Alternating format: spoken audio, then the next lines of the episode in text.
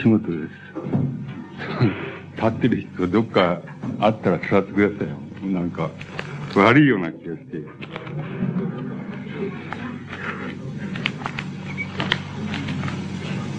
前少し空いてますよ。どうぞ、あの、遠慮しない方がいいんだ。ここ、あそこら辺も空いてます。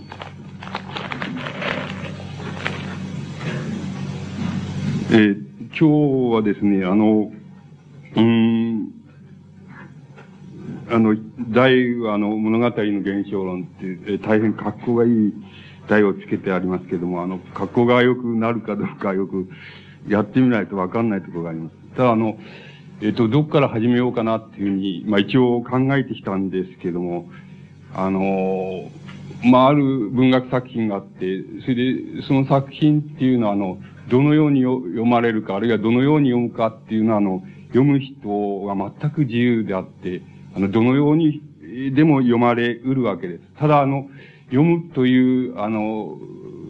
多分、読者ですけども、読むという体験をなぜ、あの、文字を介してやるのかっていうような、そう、つまり、非常に、今ではますます面倒なわけですけども、つまり文字を介して、なぜ、あの、ある文学作品を読むのか、つまりそういう面倒なことをなぜするのかっていうことを考えてみますと、一つだけ共通なことがあるような気がします。それはあの、読むということを何かに似せようとしていると思います。つまり何かにっていうのは何かって言いますと、あの、一種の生活の場面で、様々な場面で当面する問題と同じような体験、つまりそれに非常に類似した体験というのをどこかであの、読むという体験の中でしたいんだっていうことは、多分読むことの中で共通に言えるんじゃないかっていうふうに考えます。それがあの、現在では例えば、あの、非常にたくさんの、あの、つまり非常に実質的なおお粗末な、つまり、下宿へ帰って、あの、夕食にラーメン、カップラーメン食べるっていうのは、そういうお粗末なところから、あの、非常に高度にな、あの、イメージの世界にまで連れて行かれて、そしてまた、それで夜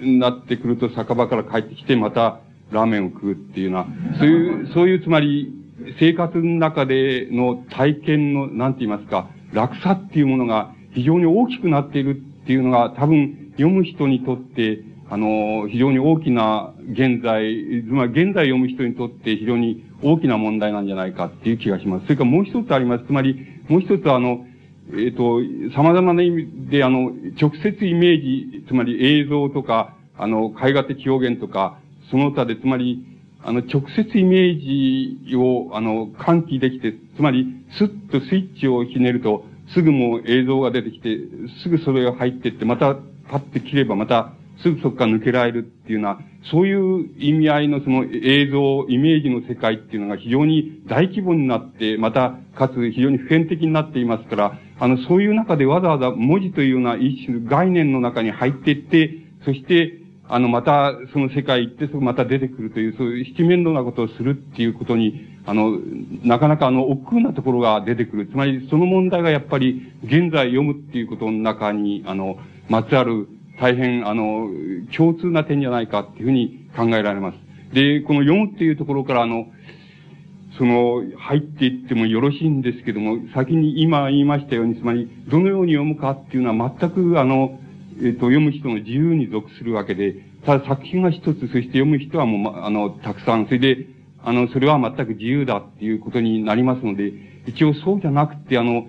えー、批評、文芸批評って言いましょうか、その批評っていう問題のところから、あの、作品に近づいていった場合に、その、どういう問題が今問題になるのかっていうようなところから、あの、入っていきたいっていうふうに、入っていった方がいいんじゃないかっていうふうに考えます。それはまたあの、えっ、ー、と、文芸批評っていうところから、どういうふうに入っていったらいいかっていうよりも、つまり僕自身があの、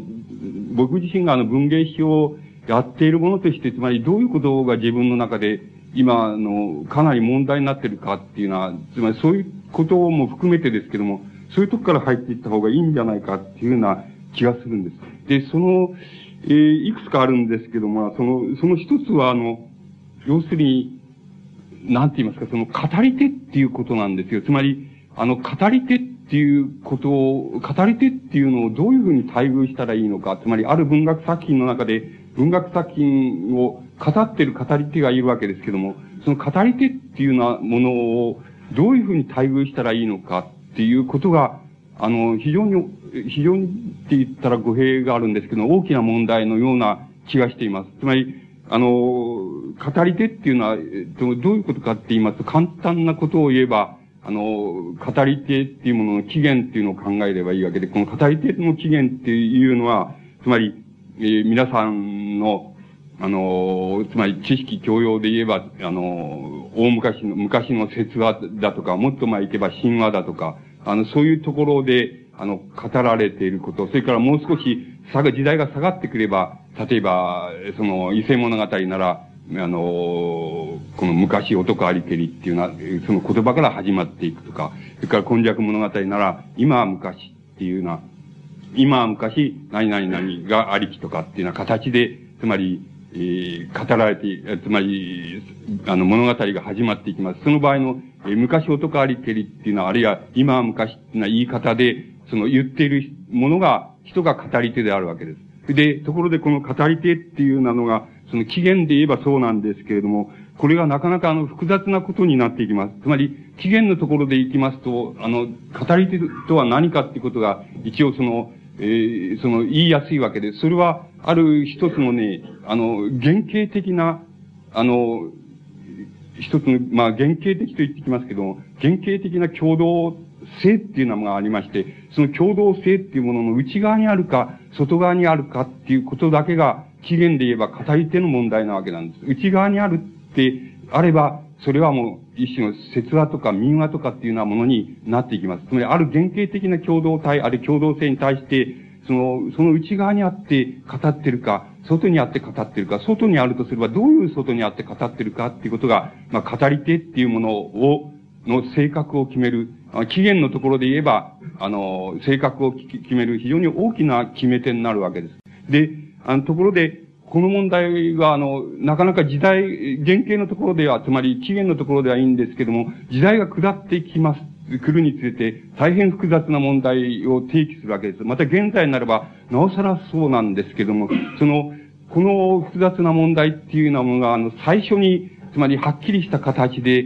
出てきたっていうのの、出てきた日本の場合で考えてみますと、それは多分平安朝のその、うん、中期くらいで、あの、一番典型的で一番うまくやってる、うまくその問題を提起してるのは、源氏物語っていう作品がそうだと思います。その源氏物語の作品で、その語り手の処遇っていうことが、この、語り手はどういうふうに偶されてるか、あるいはどういうふうに理解されてるかっていうことになるんですけども、例えば、これは専門家の方では、創始時っていう言い方をしてます。創始っていうのは、あの、おとき造詞とかっていう創始ですけど、その字は地面の字ですけども、つまり、語り手の問題のことを創始字っていうふうに専門家は言っています。で、源氏物語の語り手の問題っていうのは、一応簡単に、一応の意味では非常に簡単なわけです。そこでは、つまり、どういうふうに語り手が出てくるかって言いますと、例えば、ある、えん、あの、えん、えー、祝宴の場面があると、祝宴の場面でその、えー、登場してくるその、え人物たちがそのお互いに歌を読む、歌を読むと、えっ、ー、と、ある主題が出て、それに対して歌を読むと。で、この、これこれこれっていうふうな歌が、あ歌がその読まれたんだけれども、おそれ、あの、こういう、まあ、例えば、得てしてこういう祝宴の場面みたいなところで歌われる、あの、作られる歌っていうのはあまりいいものがないから、それを省くことにするっていうような文章が、あの、源氏物語の中に出てくるわけです。そうするとその場合に、これを省くことにするっていうふうに言ってるのは、明らかに語り手であるわけなんです。つまり語り手がそう言ってるわけなんです。それで、これは登場人物とも何とも一応は関係なく、語り手がそう言ってるわけです。またそれいろいろな限定の仕方があります。つまり、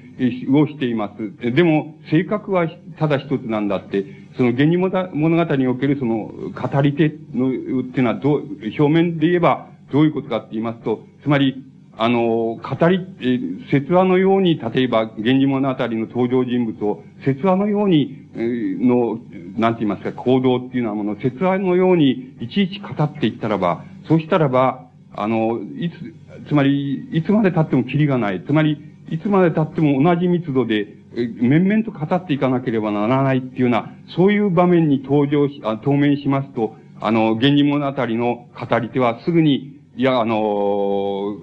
この、これこれこういうことが、あの、登場人物の中で、な、間にあったんだけれども、自分は女性であるので、そういう、あの、なんて言いますか、政治向きのことって言いましょうか、そういうことにはタッチするのは、はばかりがあるから、あの、触れないことにするみたいな、また限定がやってきて、で、それはその問題はそこで切れるというふうに、あの、そういうふうになってきます。つまり、いつでも限定、自己限定として語り手っていうのが現れてきます。で、この自己限定として語り手が現れてくるっていうことは、非常に単純な理由によるので、つまり、もし語り手を限定、原型的な箇所に、つまり、起源におけるその語りみたい、説話みたい、あるいは神話みたいにして語るとすれば、もう等密度に、つまり同じ密度で、どんな些細なことであろうと、重大なことであろうと、同じ密度でどんどん面々と語っていかなくちゃなんないみたいな、そういうことに遭遇することが、作者にとって、あの、アホらしい、馬鹿らしいことだと、つまり、馬鹿らしいことだと思われたときに、そういう語り手が登場して、その語り手の言葉で自己限定するわけです。だから、こういうことはもうこれ以上は書かないことにするとか、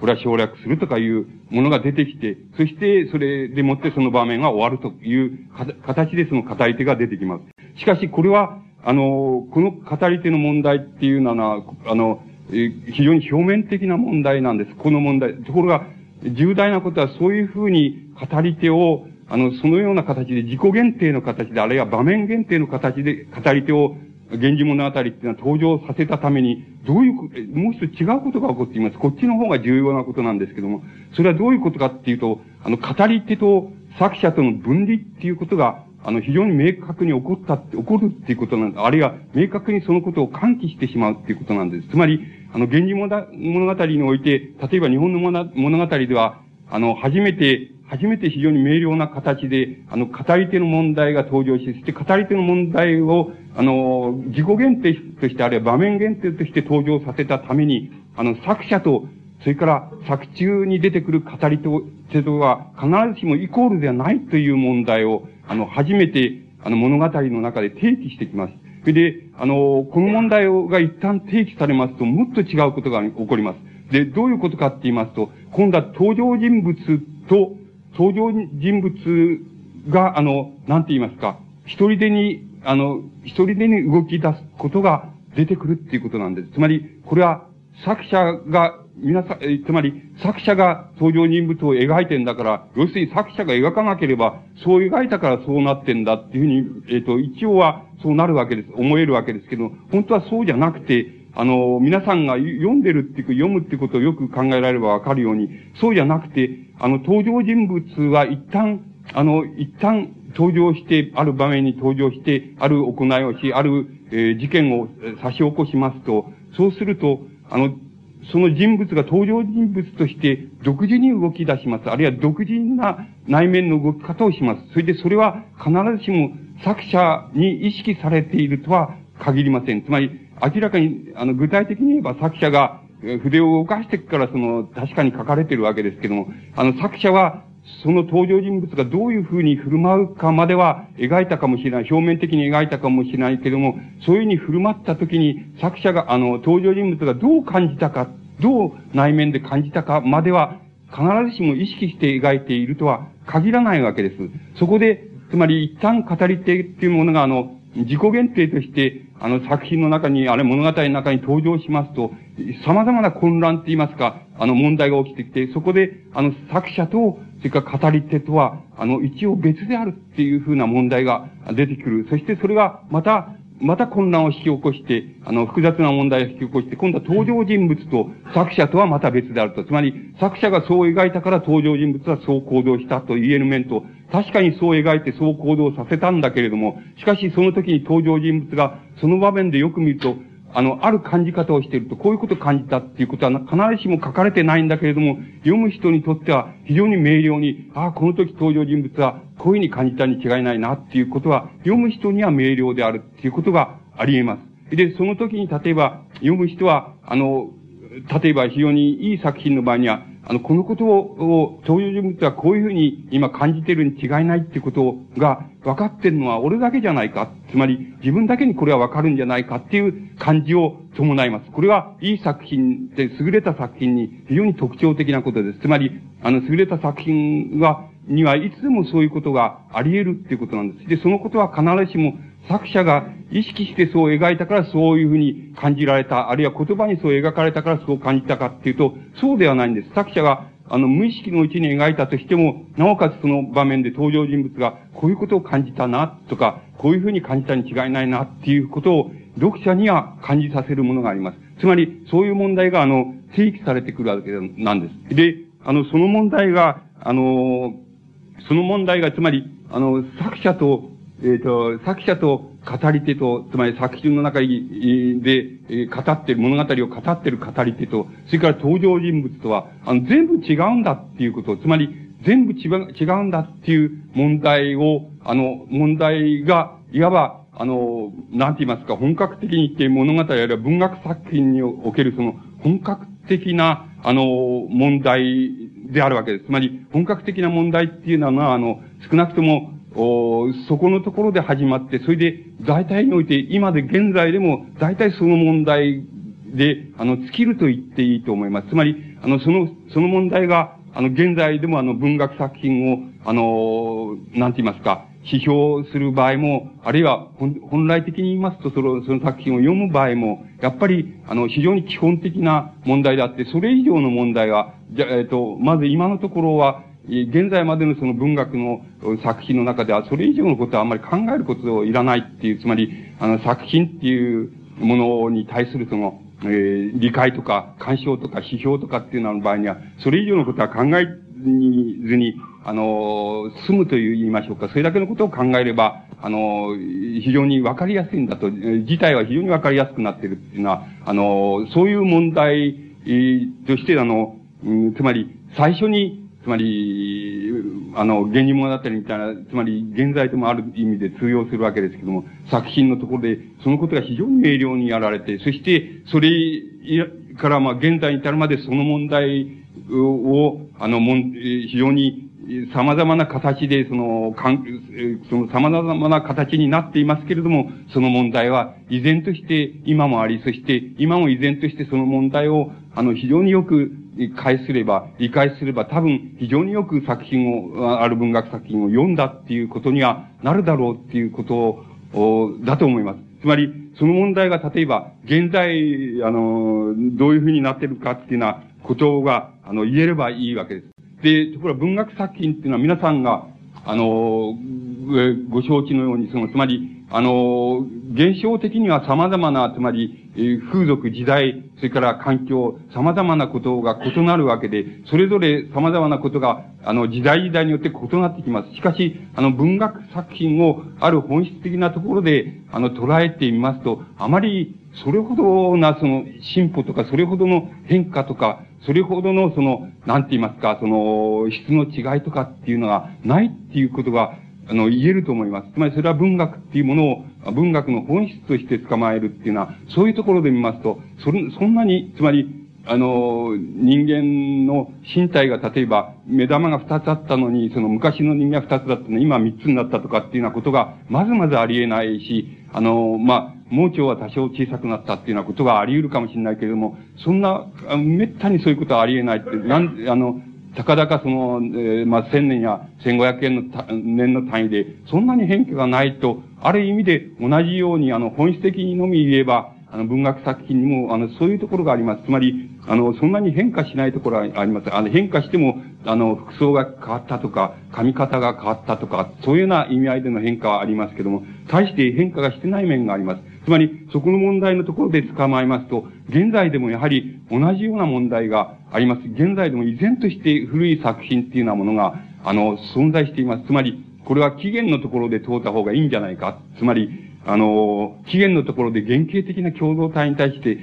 共同性に対して、どこに、あの、作者あるいは語り手っていうようなものが位置してるかっていうようなことで言ったらもう全部解けるんじゃないか、そういう意味ではっていうような作品も、あの、現在でもやはり作られています。で、その、まあ、典型的なのが、例えば、あの、詩小説だと思います。で、この詩小説っていうものの、まあ、その様々な定義の仕方があるわけですけども、この詩小説っていうようなものが、一応どういうふうになってるかっていうと、そこではあの、作者と語り手と、それから登場人物とが、あの、少なくともイコールであるっていうことです。つまり、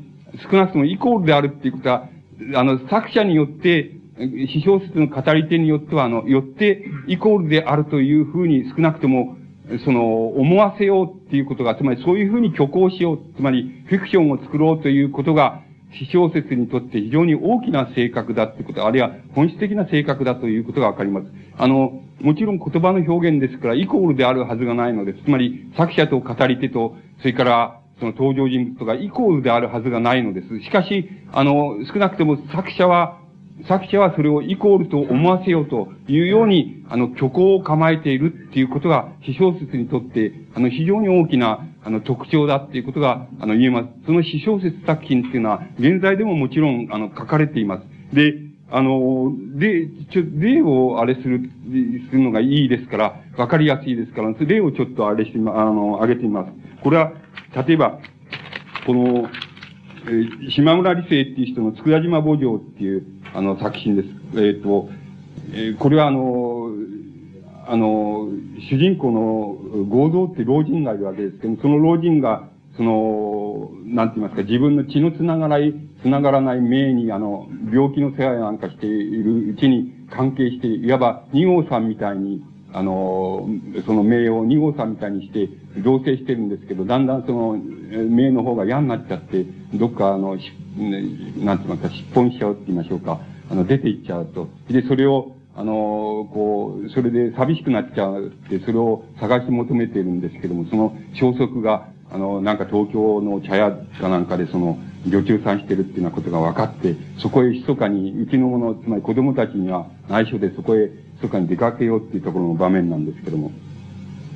え、合造は早かった。翌日10時頃、朝飯を済ますと、調子の病院に行くと言って、背広に着替えて出かけた一人で調子の病院に行く例は、今、今までにもあって、健一たちも特別のこととは、まあ、健一って子供です。とは思わなかった。え、合造はその日、本当に病院行った。心電図も取ったり、いつもより綿密に見てもらった。待ち時間を入れて2時間くらいかかったと。特別の異常は認められなかった。病院を出てから銀行へ回り、預金から50万円を下ろす。軽い、えー、昼食やって、次に理髪店に行く。と、こう、まあ、こうあります。そうすると、あの、ここで初めの合造は早かった。翌日10時頃と言いますと、これは、これを今の言葉で言いますと、語り手の、語り手の語っている言葉になります。しかし、この語り手の言葉、え、言葉としてその、えー、まあ、始まるわけですけども、途中でもってもはやすでにそうでなくなります。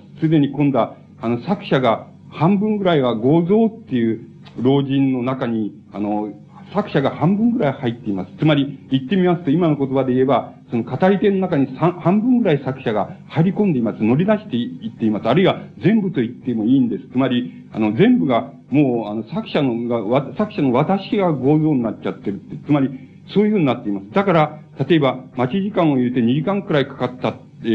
ー、かかった。特別の異常は認められなかった。病院を出てから銀行へ回り、預金から50万円下ろす。下ろすっていう、こういう、なんて言いますか、その、直接和法みたいになるわけです。下ろしたら、要するに合造っていう老人が下ろしてるっていうふうに受け取れるわけです。つまり読む方では受け取れるわけです。つまり、これは非常に微妙ですけれども、微妙にな、あの、行数の中で、あの、合造っていうものを、あの、なんて言いますか、作者が語りっているようになところへから始まって、もうこの何行かのうちにもうすでに合造の中に作者が自分が半分ぐらいも身を乗り出して、自分が50万円下ろしたっていう、そういう50万円下ろして、あの、軽い食事をとって、それから次に理髪店に行くっていう、行くっていう言い方をしています。つまり、そうすると、もはやすでに合造っていう老人が書いてる作者自身であるし、そしてまた今まで説明してた人が、つまり、つまり語り手であった人が、もうやはり合造っていう人の中に全部、あの、一緒になっちゃった。つまり、集約されちゃったっていうようなことが、この、たった何行かの中に、あの、こう、現れています。で、もちろん現れているような便利な箇所を引用したわけですけども、つまり、しかし、あの、このことは、つまり、詩小説っていうものの、あの、非常に大きな性格なんです。つまり、あの、詩小説っていうのは、私は何々したっていうことを書いてるから詩小説っていうわけでもなければ、合造とか、あの、何々と何子とかっていうふうに書いてるから詩小説じゃないっていうわけではありません。つまり、そうじゃなくて、あの、私っていうもの、あの、つまり語り手っていうものと、それから、あの、登場人物っていうものと、それから書いてる作者っていうものと、どっかで、つまり、なんて言いますか、その、どっかでアマルガムにしちゃう、つまり混入しちゃうって言いましょうか。あの、一緒にしちゃおうっていう、一緒にして分からなくしてしまおうっていうような、そういう、つまり、そういう虚構の仕方ですね。虚構の取り方っていうのが、あの、詩小説にとって非常に本質的なことであることがわかります。つまり、そのことが詩小説の一般的な特徴だっていうことがわかります。で、このような作品、これはまあ、要するに、えっと、今年、今年ですからね、今年、今年書かれた作品ですから、つまり、このような作品が現在でも書かれているっていうことがわかります。で、つまり現在でもこれは、もうむしろ、ちょっと千、千年ぐらい前の、ちょっと、なんて言いますか、その説話とか民話とかっていうところに持っていった方がいいんじゃないかというような風に思われる作品も、あの、現在でも書かれているわけです。つまり、ところで、それじゃ何が、何が例えば千年か千五百年前の説話あるいは民話っていうものと何が違うのでしょうかっていうことを、あの、考えています。そうすると何が違うかって言いますとね、あの、つまり何が違うかっていうことと何が同じかっていうことなんですけどね、それは1500年前の、つまり、ある原型的な共同性っていうふうに言いましたけども、その原型的な共同性の内でか内側で書かれているっていう意味合いでは、これは1500年前の、前も、前の説話も、あるいは民話も、この今の現在書かれている小説も全く僕は同じだっていうふうに理解します。ただ、あの、どこが違うかっていうと、その原型的な、その共同性っていうものに対して、あの、現在に、現在もし、そういう共同性が成り立ってるのか成り立ってないのかわかりませんけども、少なくとも作者が、作者は成り立ってると思いたがってるっていうことが非常に重要なことなんですけども、作者はそういう共同性みたいなものが成り立っている。で、成り立っているその共同性に対して何が違うかっていうと、ただ、あの、時間の経緯っていうもの、時間の経過って言いましょうか、時間の経緯っていうものだけが違う。つまり、時間的な落差と言いましょうか、そういうものだけが違うっていうことだと思います。つまり、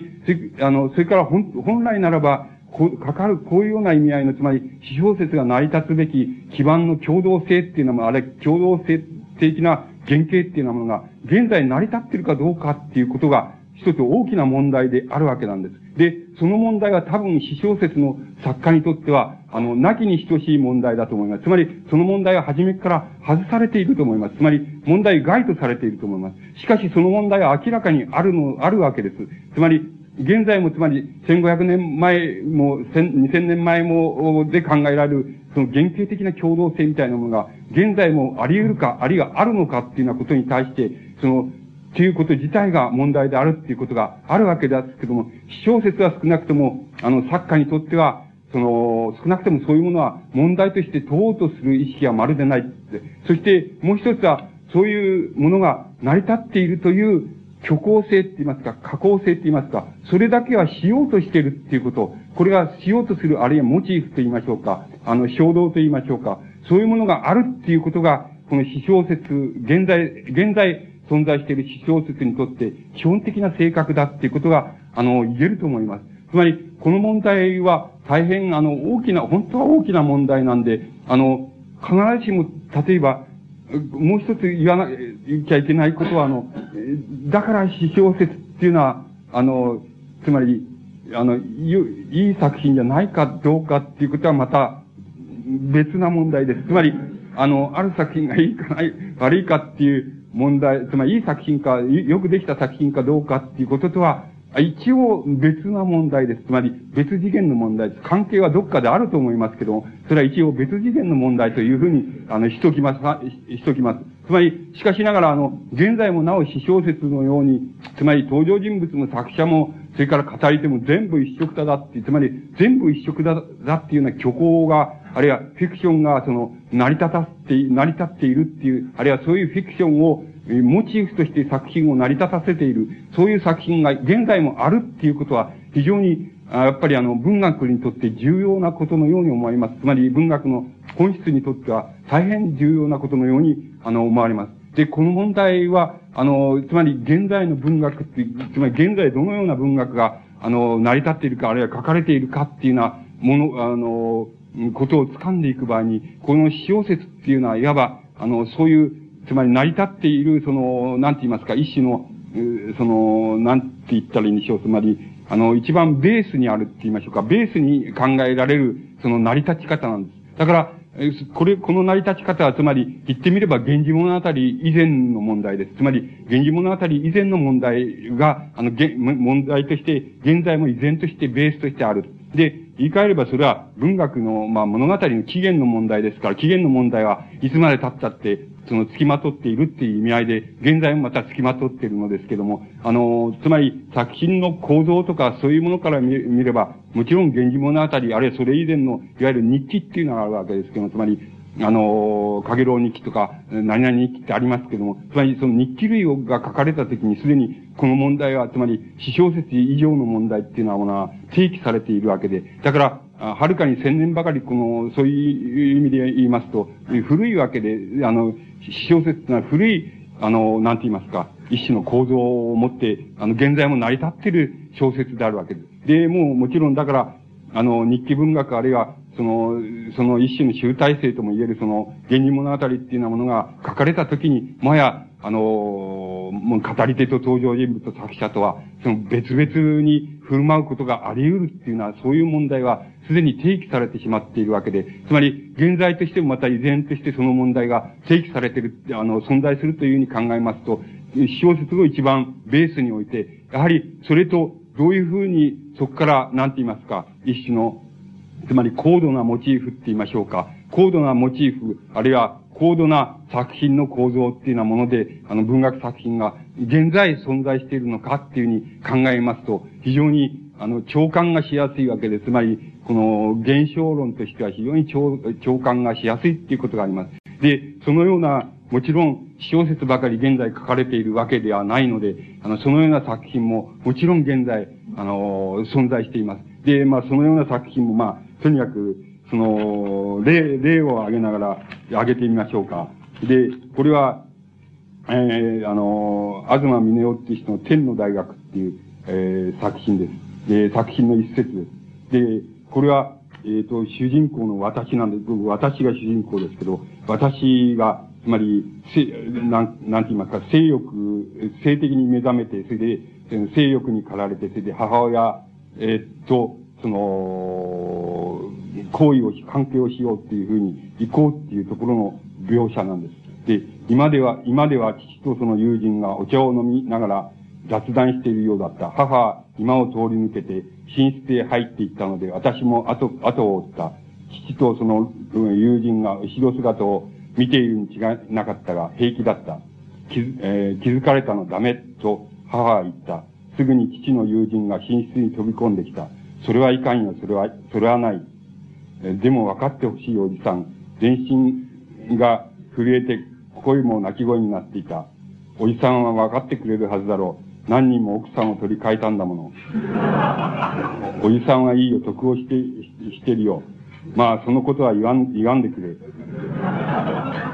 私は父の友人の腕に取りすがって壁のところまで引っ張っていった。そこに座って洗いざらい打ち明けたいと思ったが、しかし何から話せばいいのかわからなかった。ずっと我慢してたんだ。だから、私は口ごもってしまった。と言っても、それはいいわけだ。えそれで見境もなく、お母さんに欲を覚えたとは言わさんよ。私はうめき、もう何も言うことがなかった。こう、まあ、こういう一節があります。で、あの、この作品は皆さんがお笑いになったように、私が、つまり自分が実際に母親を捕まえて、それで寝室へ行こうとした。で、その母親、あの、父親と友人がその今に、で話してってこう通り抜けようとして見つかっちゃったっていうふうに皆さんが、あの、このまま読みますとそういうふうに取れるでしょうけれども、本当はそうじゃないんです。これは、全くのフィクションな、全くの虚構なんです。つまり、あの、作者のモチーフはそういうところになくて、あの、作者は、これは架空のモチーフなんです。つまり、あの、架空のことを書いてるわけなんです。これは作品を全部読むとあの、一目瞭然なんですけども、文句言うことないんですけども、つまり、ここだけ読むとそういうふうに読めますけれども、それはそうじゃなくて、これは、あの、ただここの中で真実って言いますか、つまり、リアリティがあるのは何かって言いますと、あの、私って、ここで登場する私っていうものの、あの、欲望って言いましょうか。あの、欲望のあり方って言いますか。あるいは欲望が描く、その、えなんて言いますか、この、線って言いましょうか。その、曲線って言いましょうか。そういうものだけが、この中でリアリティなんです。つまり、あるいは作者が、あの、この東さんっていう作者がその、言おうとしているリアリティは、それだけにあるわけなんです。で、あの、それだけれども、つまりこの枠組みを見てみますと、皆さんが、あの、読まれて、読んで感じられたように、つまり、これは事実をそのまんま、つまり私という人物が、あの、母親を捉えて、それで、この父親と友人がいる今んところを通して寝室の方に行こうとした。そしたら、見つかっちゃって、それで、その、父の友人が追っかけてきて、お前それはよせ、よせよせってい、いくら欲望を覚えたって、母親にそんなことしちゃおかしいじゃないかっていうのを、その、私は、あの、つまり私っていうのが、いや、それは勘弁してくれって、その、そうは言わ言わんでくれって、こういうふうに言ってるように取れるわけですけども、本当はこの中で、あの、リアルなのは、つまり、あの、真実なのは、真なのは、要するに欲望、私の欲望っていうことなんです。つまり、欲望が描く一つの曲線っていうようなものを描きたいために、こういう場面を架空に設定してるわけなんです。全く架空に設定してるんです。つまり、これはシュールリアリスティックな場面です。つまり、あの、場面なわけなんです。つまり、これ、この場面に至って、つまり、私、つまり私と書かれているわけですけれども、全く私小説ではないのです。つまり、これは物語自体の枠組み、あるいは、あの、少なくとも私と登場人物と、それで作者とがある非常に、なんて言いますか、ノルマルな関係と言いましょうか、ノルマルな関係にあるならば、あの、当然考えられるような、その、その場面っていうようなものを、あるいは、そういう場面設定のその物語っていうようなものを、もはやずっとはるかに超えたところに、本当は、あの作品のリアリティっていうようなものを求めているわけなんです。だから、この中でリアリティがあるのは、その、欲、私っていうものの欲望っていうものが、あの、あるいはエロス的な欲望っていうようなものが描くその曲線って言いましょうか。その曲線だけが、あの、リアリティなんです。あるいは作品のモチーフなんです。だから、それが、要するに逆に言いますと、作者が読んでもらいたいのは、作者はこの作品を、あの、誤りなく読んでもらいたいとすれば、それを読んでもらいたいわけなんです。つまり、あの、ある人間の、あるいは、その、なんて言いますか、性に目覚めた頃の、あるいは青春前期になった、ある一つの私というその男の子の抱くその性的、エロス的な欲望っていうものが描く曲線っていうようなもの、本当は、これは、あの、人々の、まあ、まあ、我々のつまり潜在意識の中に隠されていて、それで誰もそれを実際には解放としようとしないのかもしれないけども、それ、そういう、つまり、なんて言いますか、私っていうもの、その年齢の私っていうものの欲望の、あの、なんていうの、描く曲線っていうようなもの、それがどういう曲線の描き方をするかっていうことを、それを読んでもらいたいっていうのが、つまりそれを読むっていうことがこの作品を読むということに該当するので、あの、この作品の個々の場面っていうようなものは、もちろんリアリズムでもないし何でもないのです。つまり、その、ありそうに描かれているわけでもないという意味合いもないし、もっと違うのです。もっとこれは全くのフィクションの上のフィクションです。つまり、フィクションの、また、この、べき上と言いますか、そういう意味合いでこれは、この場面が、こういう場面が存在しているので、この作品が全部そうです。全部が、そういう作、あの、そういう場面で、つまり、一見リアル、リアルに存在するように描かれてるんですけども、あの、この天の大学っていう、その、早稲田大学と違って天の大学っていうんですけども、その天の大学っていうのは何、作者の象徴によれば、つまり、これは、要するに、その、人間のその、なんて言いますかね、あの、抑圧されたって言いますか、その欲望の、エロス的な欲望の描く曲線って言いますか、その曲線のあり方っていうのを教える学校っていうのが、この天の大学っていう、そういう意味なんだっていうふうに、あの、作者はそういうふうに天の大学っていう題名を使っています。で、そ、この作品も多分、それなんだって、そういう目に見えない欲望の描く曲線を何とかして言葉にした言語化したいっていう、そういうところで、この作品が成り立っていることがわかります。まあ、ここではすでに、前あの、登場人物っていうものと、それから私と書かれているものと、それから登場人物と私が異彩すれば、一等、また作者が異彩すれば、あの、描かれるはずの物語の枠組みっていうようなものが、はるかに、こう、無視されていることがわかります。無視されているっていう、もう、いい言葉を使えば、それを超えられていることがわかります。で、このような作品っていうのは、こういう作品っていうようなものは、いわば、先ほどの、なんて言いますか、詩小説的な作品っていうようなものを、作品っていうものを底辺に置くとすれば、これは、この作品は、例えば頂点に置かるべき作品だというふうに考えます。で、また、ここで改めてお断りしなければなりませんけれども、この頂点に置かれている、底辺に置かれているっていうか、作品がいいか悪いかっていうことは、一応別だっていうこと、一応は別の問題なんだっていう、あの、そういう意味合いで受け取られないと、あの、話が全然その、違ってきてしまいますから、そういう意味合いではありません。ただ、この作品はいわば、先ほどから言います、言いますように、物語のいわば構造っていうようなものから考えていきますと、最も高度なところにある、存在する作品だっていうことが、あの、言うことができます。だから、あの、こういう作品がいわば頂点に置きますと、その中間のところに、例えば、様々な形のその作品っていうようなものを、あの、思い描くことができるわけです。で、まあ、もう一つだけ、あの、挙げてみましょうか。で、これは、あの、山川健一の、さよならの挨拶をっていう作品です。で、あの、これは、あの、主人公は僕っていう形でその、出てくるわけですけども、僕っていう、主人公があの、なんて言いますか、トルエン、えー、まあ、トルエンの吸引者なんですよ。つまりトルトルエン中毒なんですけども、吸引者なんで、その、トルエンを吸って、それで、酩酊した時の、その、状態の描写なんです。夏だというのに、体は冷え切っていた。手のひらは凍えてしまいそうだ。何もかもが、まだ始まったばかりだというのに凍えてしまう。僕の怒りや道を照らすカンテラの明かりや、ささやかな希望が凍りつく。肉体の中心に一点の、例えば氷の破片のようなものがあるのだと思う。そ、そいつが少しずつ大きくなる。少しずつ、しかし確実に肉体は熱を失っていく。すべてが凍えてしまわないうちに、もう一度やるのだ。例えば、腐ったリンゴみたいな匂いのこもった家に火を放ったように、もう一度やるのだ。時間がない。時は信じられ、信じられないほどの速さで過ぎていきつつある。一度立ち止まれば、もう二度と再び歩き始めることはできないだろう。やり直すことができないのだ。僕は台所へ立った。ヒロシの背中に、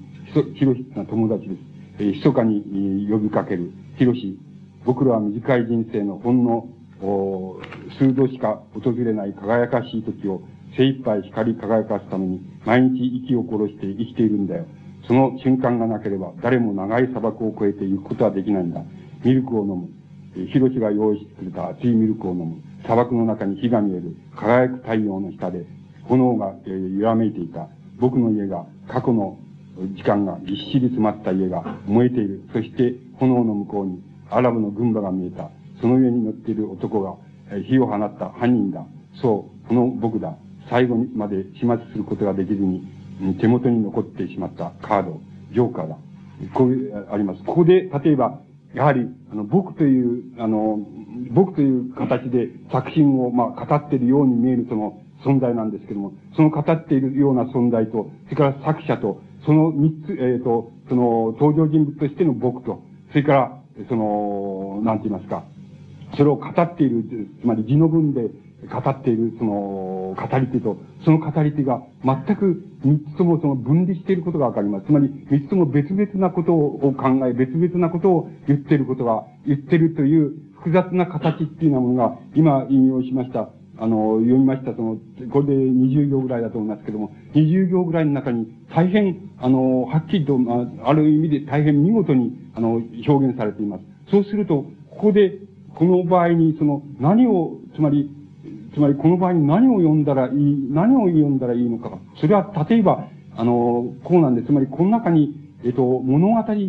の、つまり物語と言いましょうか、あの、筋と言いましょうか、物語の筋の展開を読もうとしても、この20行で、あの、何も展開されていないって言っていいくらい展開はされていません。で、これを割合は、この、例えばこの作品全体に言えるわけで、この作品全体で何百行か何千行あるか知りませんけれど、何千行の中で、物語の展開として、つまり筋の展開として考えたらば、そんなにたくさんの展開がありません。しかし、だから、明らかに作、あの、この作品は、あの、次の展開を、面白おかしい物語が書かれているから、それを読んでくれと言っているのではないことがわかります。つまり、そういうものが作品のモチーフでないことがわかります。で、何がモチーフなんだろうか。それは、まず、あの、全体を読む以外ないのですけども、しかし、あの、批評か、批評的な、その根性、文芸批評的な根性から言いますと、つまり根性から言わせてもらいますと、これは、やはり、あの、登場人物と、それから語り手と、それから作者との、その、なんて言いますか、関わり合いの陰影っていうものですね、陰影っていうものを読んでほしいのだっていうふうに思われます。それで、モチーフっていうのもあるんです。つまり、倫理的なモチーフがあります。それは、あの、このトル、トルエン吸引者である、その、心弱くて、優しくて、その、あるいは、優しくて、それで、つまり、えー、世間的に指導されているって言いますか、そういうような、されるような、つまり、どうすることでどうしようもないような、あの、シラフではとてもこの社会に生きていけないような風になっている、その、そういう精神状態に、えー、存在する、その、僕というその、トルエン吸引者のその、なんて言いますか、一種の優しい自己主張なんですけどもね、つまり優しくて弱々しい自己主張が、の倫理があるわけなんです。それは、それを知ってほしい、知ってほしいっていう形でしか、あの、それを、それを分かってほしいんだって。しかし、誰もこれを分かってくれないならば、自分がそれをできるだけ説明しようじゃないかと。しかし、自分がそれを説明したとしても、トレーン吸引者の内面性、内、内面っていうようなものを誰も理解してくれないかもしれないし、それを評価もしてくれないかもしれない。しかし、もしこれが、これにわか、これを分からせることに意味があるとすれば、それは例えば一つの倫理であり得るっていうのは、そういう風に言ってしまうといけないんですけれども、まあ、その、言えば、言ってみればそういうモチーフっていうようなものは、あの、かすかに、この、立ち上ってくるんですけれども、本来的に言えば、要するに、その、語り手っていうようなものと、それから作者っていうものと、それから登場人物っていうものと、の、が、ある時に出会ってみたり、それからある時に分かれてみて、分かれて語り手は、あの、字の文として説明しているかと思えば、僕はこれこれっていう振る舞いをして、これこれのことを感じていると。そ作者の方は、これこれとして、これこれという感じをしている僕っていうようなものを描きながら、そしてこういう、あこういうあの人物を描いている俺っていうのは、つまり自分、作者ですね。作者っていうのは一体何なんだろうかっていうことを、あの、自ら自分で問いかけてるっていうのは、そういう、つまり、ある時にはそういうふうに、作者も登場人物も語り手も全部分離してしまうと。それで、ある時には、ある場面ではそれら三つが、その一緒になってしまって、あることを言おう、言おうとしている、あることを、まあ、消極的にでですけども、言おうとしているという、それである時にはまた、それが分かれていってしまう。そういう、つまり、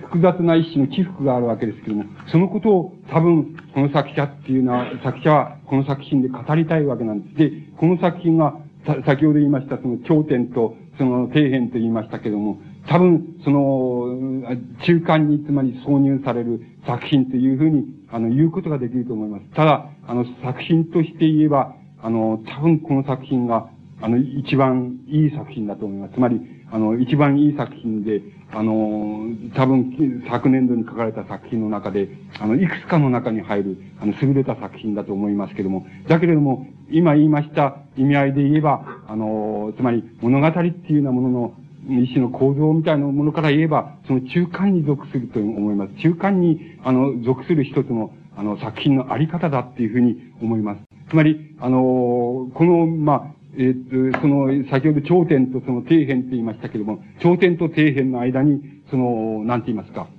その、うん、その、なんて言いますか、その、様々な、つまり、様々なバリエーションで、その語り手と、それから、その、登場人物と、そして作者との様々なバリエーションで、様々な形っていうようなものが、形態っていうようなものが取られるっていうようなのが、いわば現在の文学作品を、あの、非常に本質的なところで、あの、捉えようとした場合に、その、あの、出てくる問題なわけです。で、この問題を、これだけのことを申し上げると、つまり、なんて言いますか、その、一応、つまり、あの、現在の物語の、あり得べき、その、様々な形の、つまり、ある、典型っていうようなものを抜き出せたことにな、なるのですけども、多分皆さんの方では、若干その、えー、その、服があるだろう、不満があるんじゃないかっていうふうに思うんです。僕もちょっと、これだけだと、つまり、ちょっと不満があるんです。つまり、あの、不満があるところがあるんです。それはもう一つ、だからそこのところでもう一つその問題を、あれしたいわけですけども、もう出していきたいわけですけども、それは何かって言いますと、えっ、ー、と、言語、つまり言葉の表現の様式っていう、あるいは、まあ、形式って言ってもいいんですけどもね、あの、様式の問題なんです。これ、あの、この、この様式の問題っていうようなものがね、ものがどういう風になってるかっていうことが、あの、非常に、あの、大きい、現在、やっぱり非常に無視することができないの、現在の文学の大きな問題で、あの、あるように思われるんです。だから、その問題をできるだけやっぱり本質的なところで、あの、申し上げてみたいわけなんです。で、あの、なんて言いますか、その、こうなわけです。つまり、あの、現在、例えば先ほどもちょっと触れましたけれども、現在、例えば、あのつまり、テレビなんか見ますと、非常によくわかるんですけれども、あのなんて言いますか、つまり、あの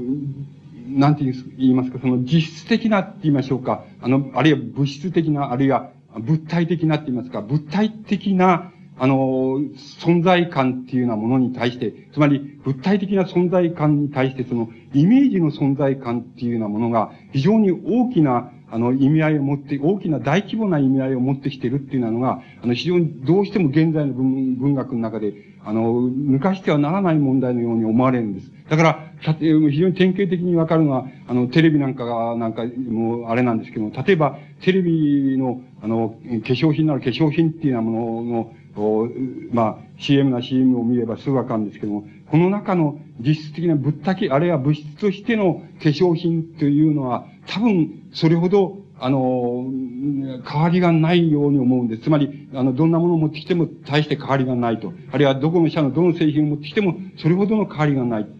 そうすると、これに対して、あの、イメージの価値って言いましょうか。つまり、物体あるいは物質性を持たない、あの、価値ですけども、イメージの価値をこれに、あの、つか、付け加えようっていうことが、あの、あります。つまり、この使い、付け加え方が、例えば、それは容器のあり方の形になったり、容器の質になったり、あるいは色彩になったり、あるいは、もっと、それに加えるに、それを宣伝している、あの、女性の、その、顔になったり、その、あるいは、人気度になったり、そういうような形で様々な、つまり、イメージとしての価値が、その、例えば、その物質的あるいは物体的な価値に付加されるっていうようなことが、今、その、その規模が非常に、あの、大きく、かつその、深い、つまり深い層をなして、その、存在するようになってるっていうことが、非常に大きな問題だ。つまり、その問題が、あの、文学作品に対してどういう影響を与えるかっていうようなことが、非常に大きな問題のように思われるんです。で、一つは、あの、一つのことは、あの、簡単なことで、あの、つまり、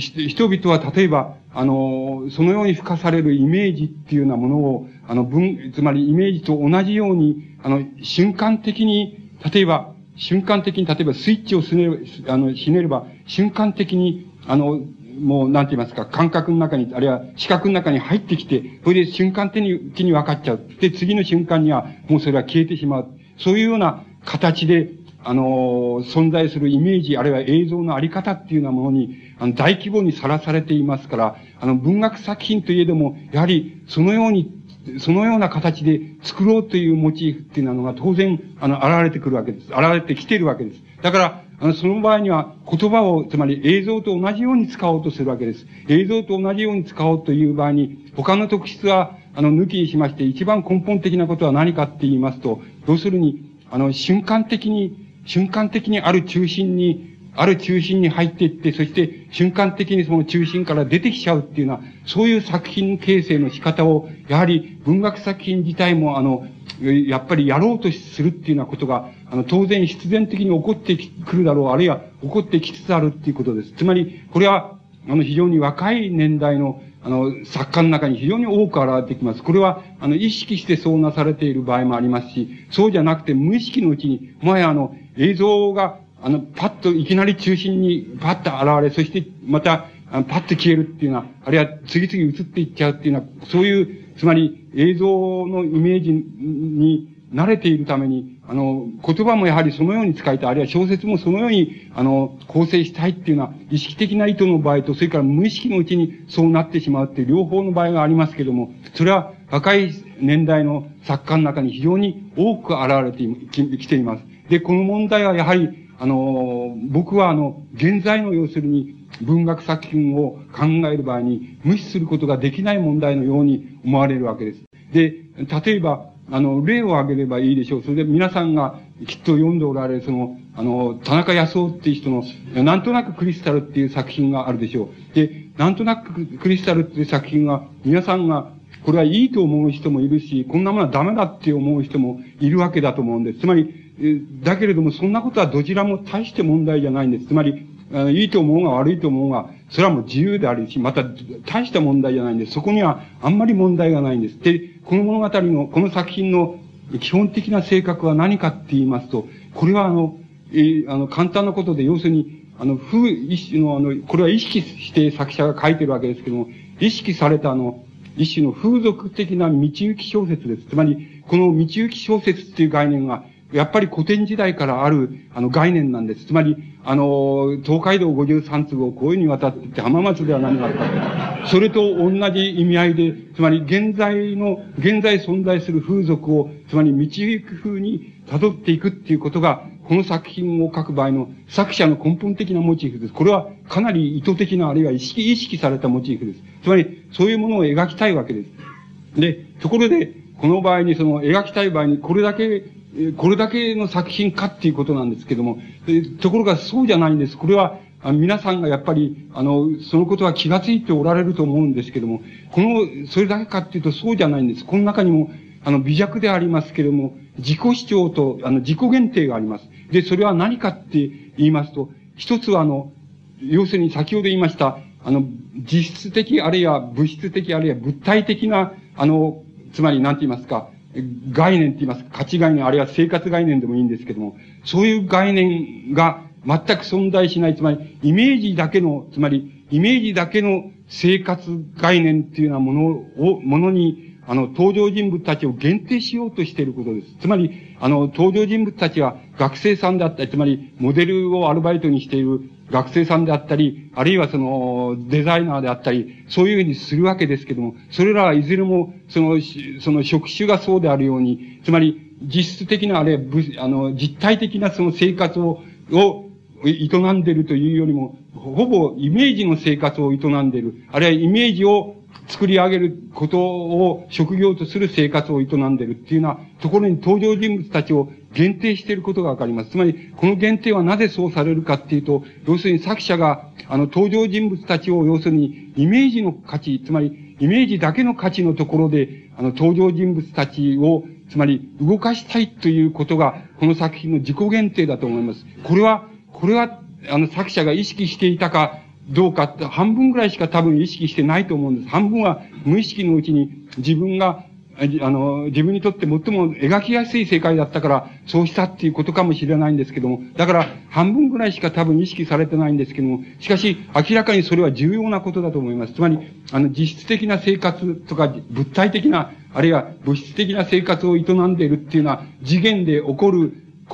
様々な問題ではなくて、多分、イメージの世界、あるいはイメージが作られたイメージの中の世界で生活している、そういう人間が当面する様々な問題っていうのは、ところに、あの、作品を限定して、登場人物たちを限定しているっていうことが非常に重要なことだと思います。この限定の仕方っていうようなものが、ある意味で非常に現代的なわけです。例えば、皆さんがこの作品を、ある意味で非常に現代的だと思われると思うんですよ。で、その現代的だと思われることの理由は何かって言いますと、もちろん先ほど言いました現代の風俗が描かれているから現代的だとも言えるでしょうけども、それは多分表面的なことに過ぎないので、この作品を本当に現代的だと思わせている根本的な理由の一つは、多分登場人物たちをあの、イメージの生活、あるいはイメージを作ることに加担するって言いますか、作ることに携わっている、そういう職業の人物たちを、え、あの、の、様、当面する様々な問題っていうようなものを、あの、描いているっていうところ、そこが多分非常に現代性を感じさせるところだの、非常に大きな問題のように思えるんです。で、あの、その中で、例えば、作者のもう一つ、その奥に一つの自己主張があります。その自己主張は、あの、こういうふうに取り出してしまえば、その身も蓋もないんですけども、あの、そういう取り出し方をしますと、あの、自分たちは要するに、こうだと思います。その、自分たちはっていうのは、つまり作者の生の主張じゃなくて、登場人物に言わせる主張ですけども、あの、自分たちは要するに、あの、拘束され、拘束されて、あの、生きるっていうのは嫌なんだ。つまり、拘束されて生きるのは嫌なんだ。だけれども、あの、全く自由に生きるっていうことも嫌なんだ。つまり、あの、あるいはできないんだって言ってもいいんです。つまり、自分たちは、あの、拘束されて、つまり、あの、例えば、拘束されてっていう意味は様々ありますけど、ごく単純に、つまり、親父さん、親父さんから、例えば、その、お前は誰それと見合いをして、それで、えー、結婚して、その、就職して、あの、して、会社に就職してどうしようと、こういうふうに親から言われているっていう。それで、それ、それを嫌だと言えば、親との衝突が起こるっていう、いう場合に、その親の、そういう意向を、その、拘束と感じるっていう、そういう意味合いでもいいんですけども、とにかく、あの、いずれにせよ拘束されるのは嫌であると。つまり、自分たちは非拘束で、拘束されないっていう、あの、されないっていう次元で自分たちは生活、生きたいっていうことを、生活していきたいということがあると。そうすると、今度は逆に、あの、全く非拘束であった、全く非拘束であったらば、あの、自分たちは困るんだ。例えば、自分は、あの、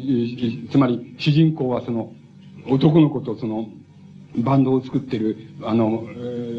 あの、男の子とその同棲してるわけですけども、そうすると、あの、全く自由に、例えば男の子は男で同棲はしてるけれども、男の子は男の子で勝手自由に振る舞、振る舞えば、あの、振る舞い、あの、自分は自分で勝手に振る舞えば、たちまちのうちに同性生活っていうのは壊れてしまいます。つまり、で、その主人公は、その、明らかにその、そういうふうに壊れてしまうのは嫌なんだって言って、嫌なんだっていうふうに言わせています。つまり、そういうふうには壊れたくないんだと。しかし、あの、しかし、あの、さればと言って恋愛して同棲したいたんだから、いるんだから、その生活の隅まで、隅から隅まで、その相手に拘束されるっていうのは自分は嫌なんだ。そういう意味では、自分が他の男の子と遊びに行って、また、ああの、同棲している男の子の方は他の女の子と、あの、遊びに行ったりっていうようなことは、あの、あり得るんだと。それから、ある時には、あの、お互いにその、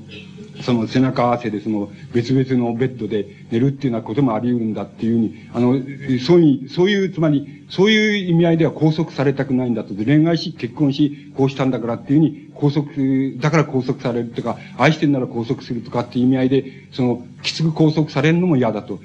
だから、そういう意味では拘束されたくないんだけど、それじゃあ、あの、非拘束っていう原則にすれば、同性なんていうものは3日と続くわけはないので、これは普遍的な真理であって、その時代に関わりないことなんです。つまり、それは、あの、そういうふうに振る舞った場合には、必ず、それはもうすぐに壊れてしまう。で、で、あの、主人公はやはり、あのそういうふうに壊れたくはないんだ。で、壊れたくはないです。あ、また壊したくないんだ。この生活は壊したくないんだっていうふうに、あの、そういうふうに主人公に言わせています。で、その主人公にそう言わ言わせていることの中に、ある意味で作者の、いわば倫理的な主張っていうのは、あの、あるいは、もしかすると世代的な主張なんですけども、そういうようなものは、あの、そこに、あの、間接的ですけれども、込められていることがわかります。つまり、あの、高速と非高速っていうようなものの間に、間に自分たちが存在したいんだって。しかも、その間に存在したいっていうことと、しかし自分たちの生活は、大体においてその、イメージ、イメージの、イメージに、の中の生活って言いましょうか。イメージ自体を生活と考える。あるいは、イメージ自体を一つの価値と考える。そういう中で、まあ自分たちは生活したいんだっていうことが、この作品の、例えば、その、な、要約してしまいますと、大きな、あの、この自己主張になるだろう、あるいはモチーフになるだろうっていうふうに思います。皆さんたちが、例えばこの作品を読んで反発されようと、その、これを肯定されようと、それは大したことはないんですけども、しかしいずれにせよ反発されることも、肯定されるところも、今僕が申し上げました作者の自己主張ないしや、モチーフのところに反発ないしや肯定されるっていうことは、僕は相当はっきりしているんじゃないかっていうふうに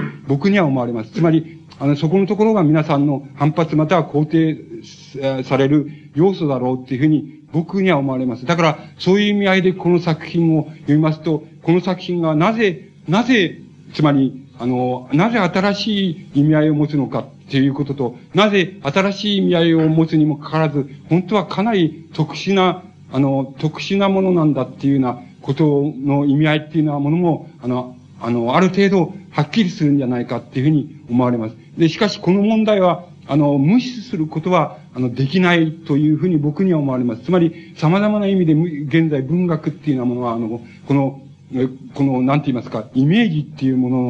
の、なんて言いますか、イメージ増出力って言いましょうか。あるいは、イメージ価値って言いましょうか。そういうものの、あの、規模の大きさっていう、大規模になってしまったっていう。また、あの、大体すべての人が24時間をね、あの、過ごせば必ずその中の、もう、あの、半分ぐらいは、その、イメージの価値が、その猛烈に、その大規模に、それからある程度の深さを持って、その存在する、その、そういう世界って言いましょうか、その地帯と言いましょうか、帯と言いましょうか、そういう帯をくぐらなければ、やっぱり24時間のうち、その何時間か、そこをくぐらなければ、だいたい1日は終わらないっていうような、そういう場面に、その皆さんが透明しているとすれば、あの、そのことは、あの、無視することはできないし、例えば、あの、現在の文学がその、微弱な主張で、若い人ですけども、微弱な主張で、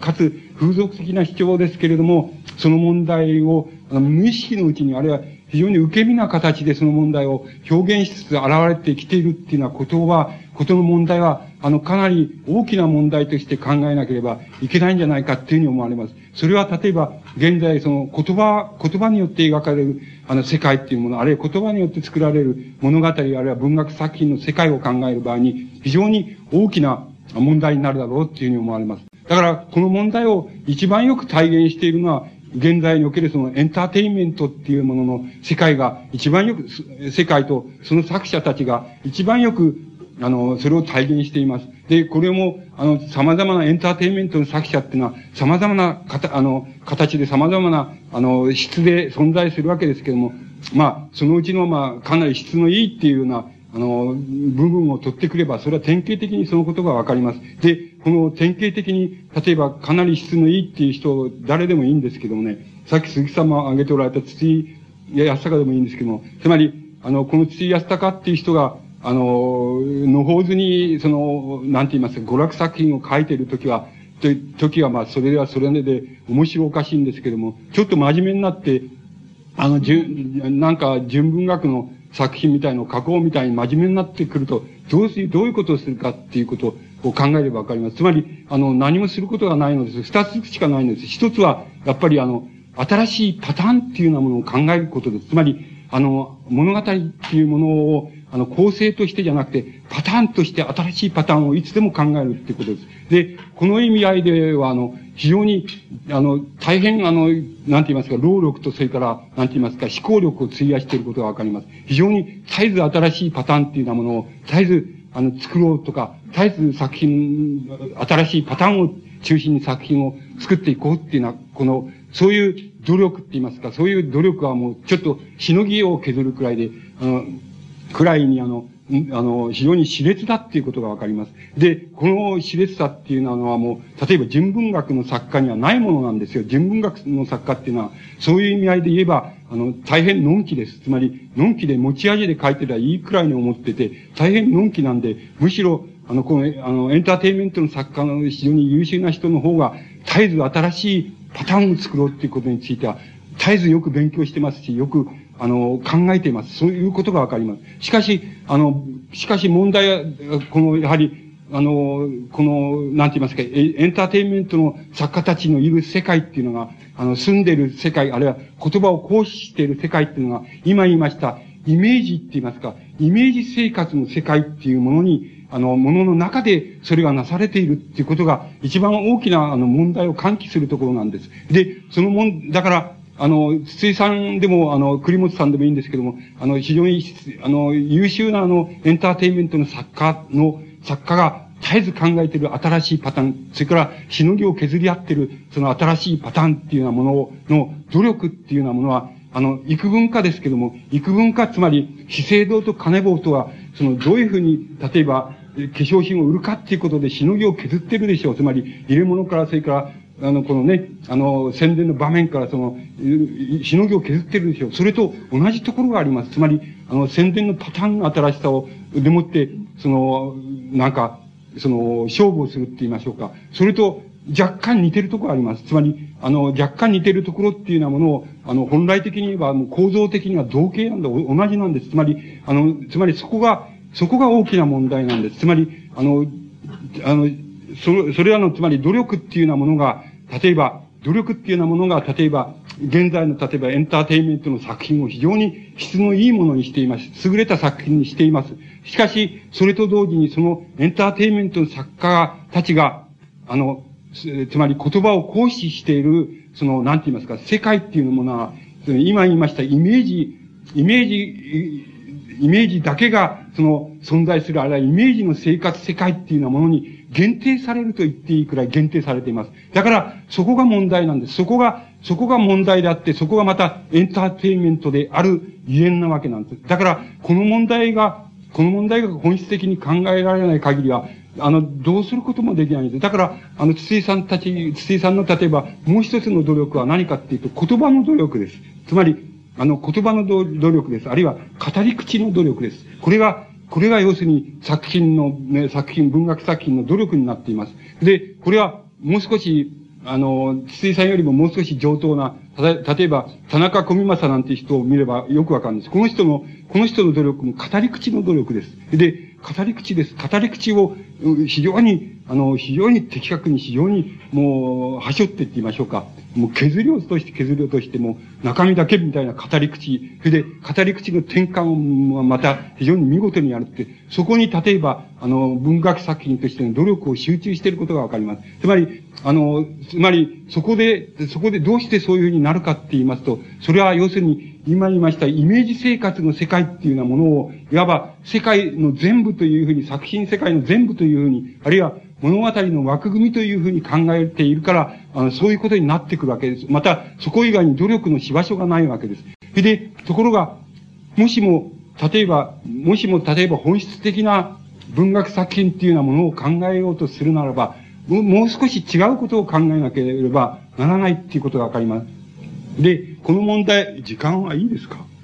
大丈夫あの、少しその問題をちょっと遠回りして説明してます。あの、お話ししてみたいと思うんですけども、つまり、あの、どういうことかって言いますと、あの、こう、こうだと思うんです。僕は、あの、一番、え、つまり、なんて言いますか、この、世界っていうもの、この、この世界ですけども、世界っていうものを捕まえるために、僕が一番、その、つまり、かってその青年の時にその、一番有効だっていうふうに、あの、有効なんだって、これを、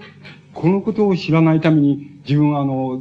例えば戦争中ダメだったなっていうふうに、つまり、ムードだけで言ったからダメだったな、ムードとか情緒だけで多分言ったからダメだったなと思って、世界っていうものを把握するのに、その、非常に便利だって言いますか、あの、便利な、あの、方法として、つまり、経済学的な方法っていうのがあるんですよ。社会経済学的な方法っていうのがあるんですよ。で、この社会経済学的な方法っていうようなものは、あの、これでもってまた世界が逆に分かっちゃうっていうふうに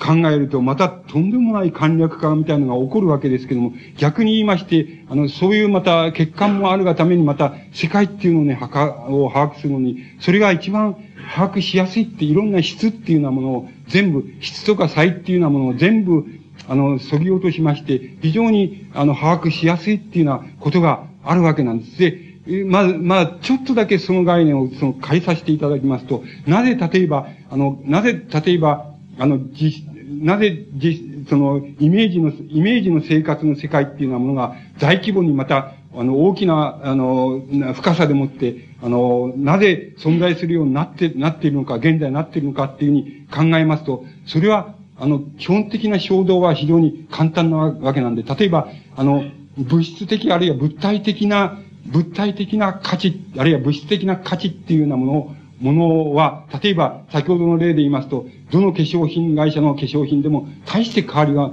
ないでしょう。で、しかしこれを、その、これの、例えば、販売っていうことになるでしょう。つまり、これを売る、売るとか、例えばそれを与えるとか、そういう場面になっていきますと、それに、それをどうするかって言いますと、これを、もう、あとは、その、ぶな、なんて言いますか、その物質的な部分で、つまり化粧品の中身でいくっていうよりも、中身以外にその、イメージの価値を付け加えまして、その、実質的な価値プラスイメージの価値でもって、価値でもって競争する以外に、ない、つまり競争する以外にないわけです。つまり、あの、そこのところで、そこのところの熾烈な競争の仕方の中で、そのイメージの世界っていうようなものが、イメージの生活世界っていうようなものが、あの、膨大に現在になってきているっていうことが、あの、言えるわけです。だから、あの、絶えず、絶えず、例えば皆さんがお分かりになるように、もし、皆さんの生活、実質的な生活の中で、あの、実質的な生活と極めて、あの、飛び離れてしまったイメージを、例えば、作ろうと、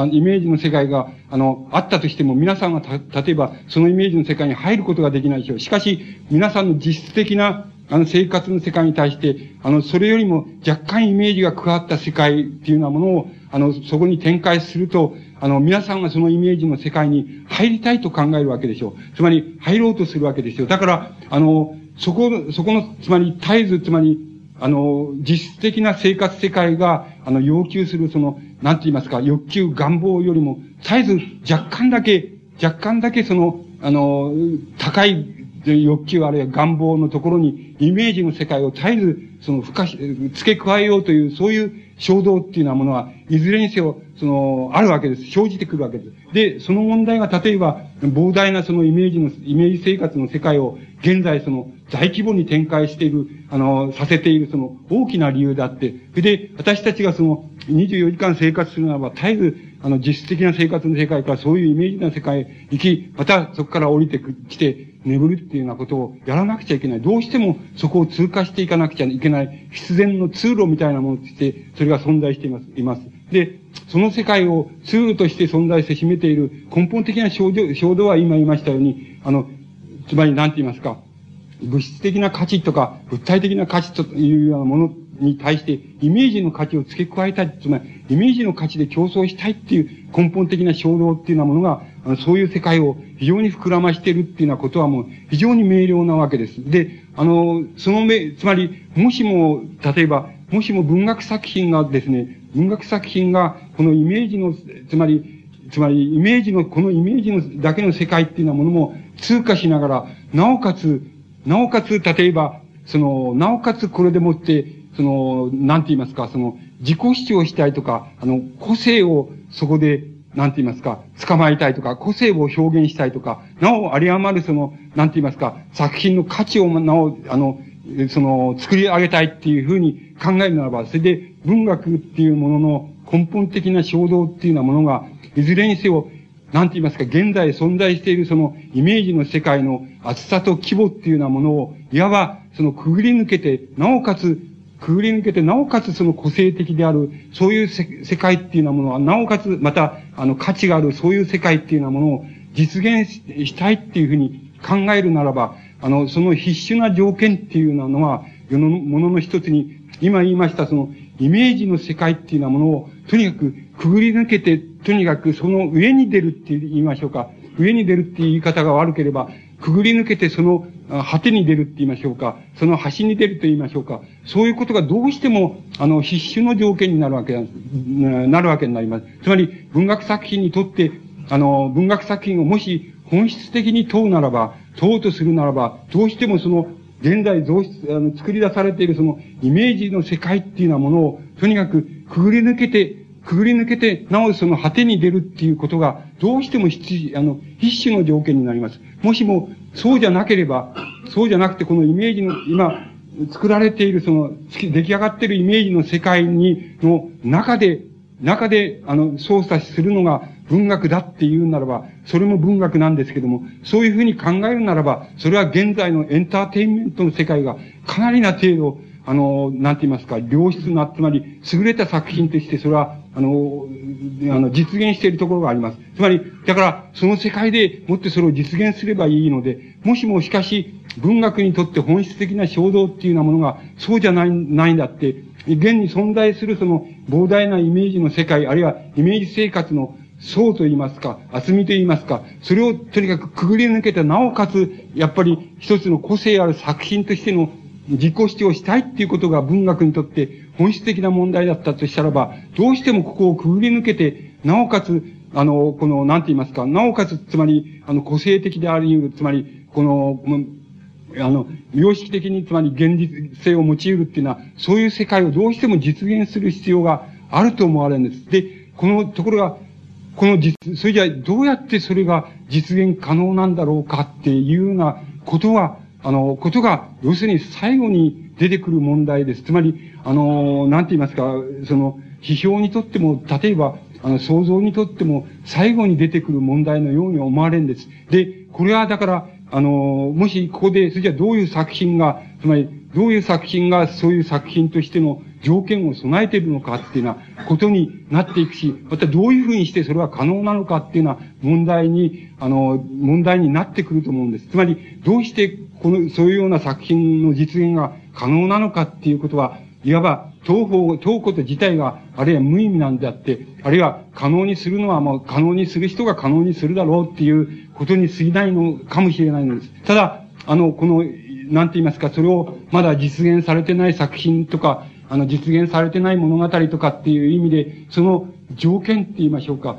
いくつかの、いくつかのその、なんて言いますか、性格っていうようなものを、あの、言いや、あの、言おうとすれば、何を考えればいいかっていうことがあると思うんです。これは、あの、もう一回その、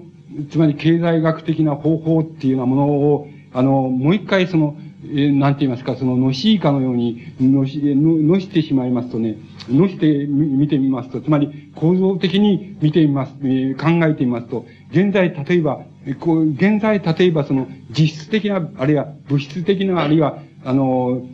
その実質的な生活世界とか、あの、もう生活世界にまつわるその、えっ、ー、と、つまり生活世界のある部分を何時間か、つまり8時間の8時間の部分を占めているものを作っている世界とか、そういう世界ですけども、そういう世界っていうようなものは、いわば、この、えー、どう言ったらいいんでしょう。つまり、えー、その、賃、えっ、ー、と、えー、あの、賃、労、働きに行って、それで労働して、その、働いて、そして賃金を得て、それで、えっ、ー、と、帰ってきて、それで生活してどうするっていうのは、こういう片っぽじゃ、そういう人たちの世界であるし、片っぽじゃ、そこで、あの、まあ、賃労働から有り余った、その、有り余った、その、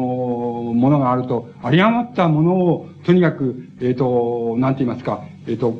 どういうふうに、その、どういうふうにこれを分けようかっていうことを、例えば、その、まあ、現在で言えば、その国家なら国家っていうようなものが、その単位でもってそれをやってる、そういう世界です。で、こういうふうに、こういうふうに、つまり、間延べ、つまり、間延べ、つまり、のしいかのように伸ばしてしまいますと、あの、こういう、つまり、えー、世界に対してね、こういう世界に対して、それで、世界に対して、その、なんて言いますか、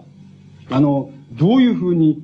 その、なんて、この、どういうふうに国家が、それ、あるいは、その、まあ、ある、なんて言いますか、その、制、つまり制御装置でもいいんですけども、その制御装置がどういうふうにそれをコントロールするかっていうような形で、その、みんな平面化して考える、考えて、つまりのしいかのように伸ばしてしまいますと、そういう世界の一つの像が得られます。つまり、あの、のしいかのように、その、なん、なんて言いますか、賃労働をしている人たちの世界がある。そしてその賃労働から得られた余剰分というようなものを管理して、ある装置が管理していて、その装置が管理した装置が、それを、まあ、えー、その自分たちがその分配、適当に足りないところにあの、補うとか、その、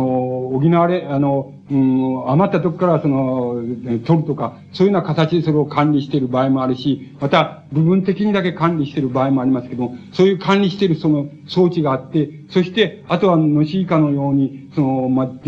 賃労働をしては、その、一日を暮らしているみたいな、そういう世界、そういう人たちの世界が増えてるっていうのは、あの、そういう人たちが増えているっていうのは、そういう非常にのしいかのような世界が、世界像が得られるわけですけども、そののしいかのように得られるその世界像の中で、例えば100%、100%例えば管理装置である国家が100%そういう、その、のし、のしいかのような賃、賃労働者の世界を管理している、そういう世界から、また、そうじゃなくて、えっ、ー、と、日本のように、例えば十何パーセントなら十何パーセントだけ管理していると。そういう世界と、それから、ヨーロッパのように30%なら30%管理されている世界とか、それから100%管理されている世界とかっていうふうに、その管理の度合いが違っていても、そういうふうに、あの、管理されている世界像の中に、そののしいかのように、例えば、賃、賃金労働者みたいなものが、例えば現在では、その、現在の非常に高度な資本主義、高度な資本主義国では、例えば90%ぐらいが賃労働者になっています。これは今に100%みんな賃労働者になります。で、あの、しかも賃労働者になっといて、賃労働者自体はもちろん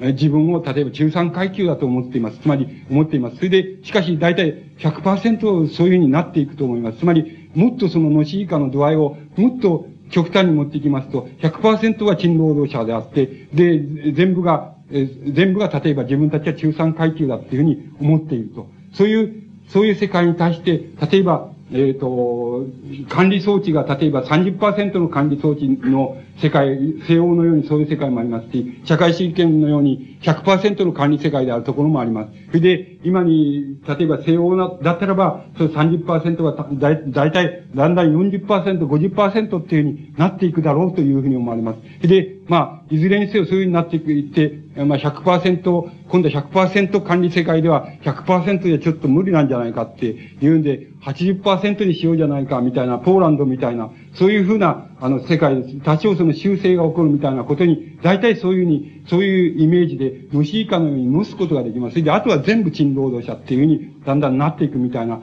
そういうイメージ、極端なイメージを浮かべますと、大体その、世界像の、つまり、平面図っていうようなものが得られるわけです。それで、ところで、この平面図、つまり、ここでもって、例えば、イメージの世界に、例えば、先ほど今言いました、イメージの世界に文学作品、つまり言語作、言語表現の手段っていうようなものをその世界に限定していく人たちの、そういう作品が一様にパターン化していくって、あるいはパターンの新しさをその問題にする以外にないっていうふうになりつつある、あるし、その人文学の作品っていうようなものは、そういう問題意識にすら耐えら、問題意識に耐えられないで、例えば、そこのイメージの世界を突き抜けていこうとするんだけど、突き抜ける力がなくて、あの、失墜してしまうっていうようなことが、ものが多分、現在の、つまり純文学の作品の大部分だと思うんですけども、つまり、そこのところで、もし問題の意識を、そこのイメージの世界を突き抜けて、それでなおかつ存在し得る、存在感を持ち得る作品っていうようなものが文学にとって望ましいものであるとするならば、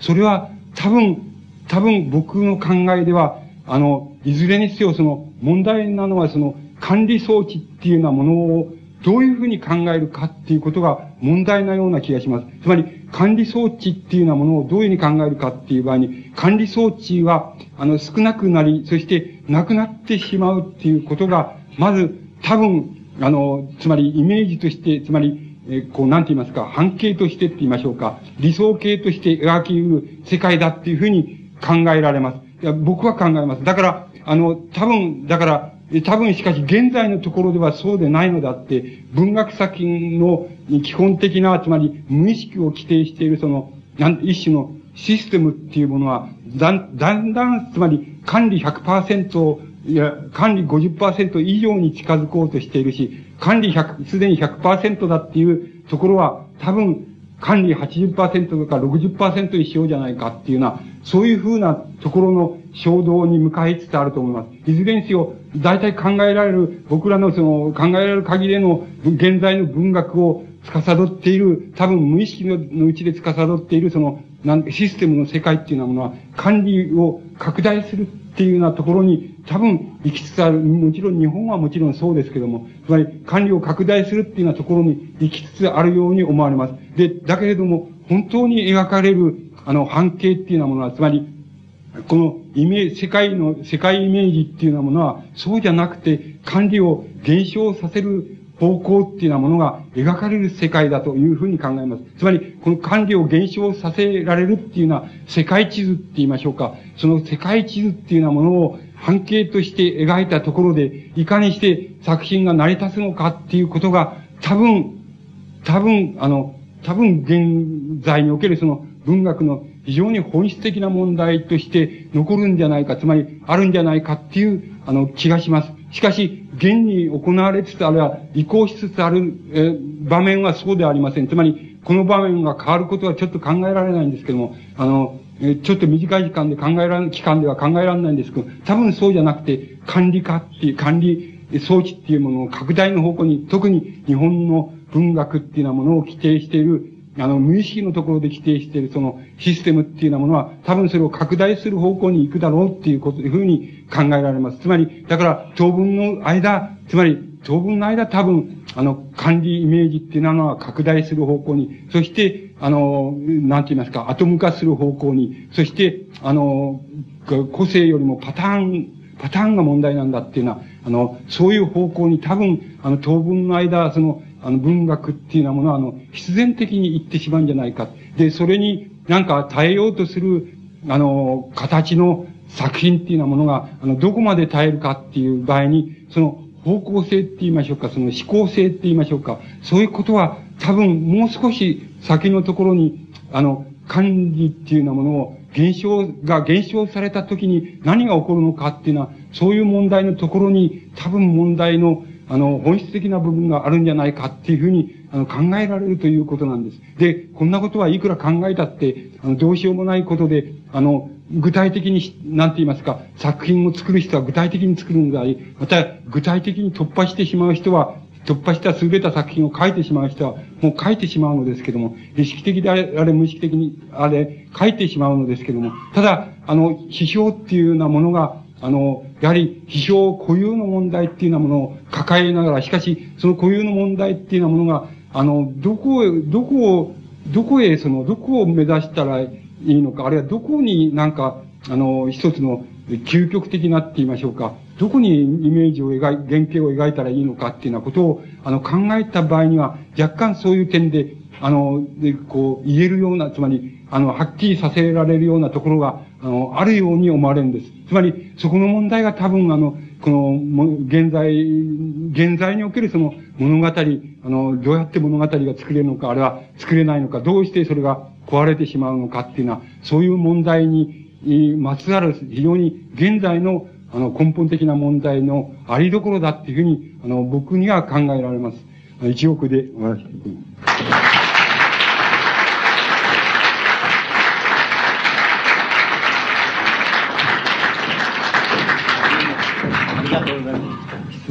ちょっとしてください。えー、大変あの長時間にわたりましてお話しいただいたんですが、あの質問少しあの受けてくださるそうでございますから、えー、一人か二人、えー、ございましたら出してください。はい。じゃあこの方。はい。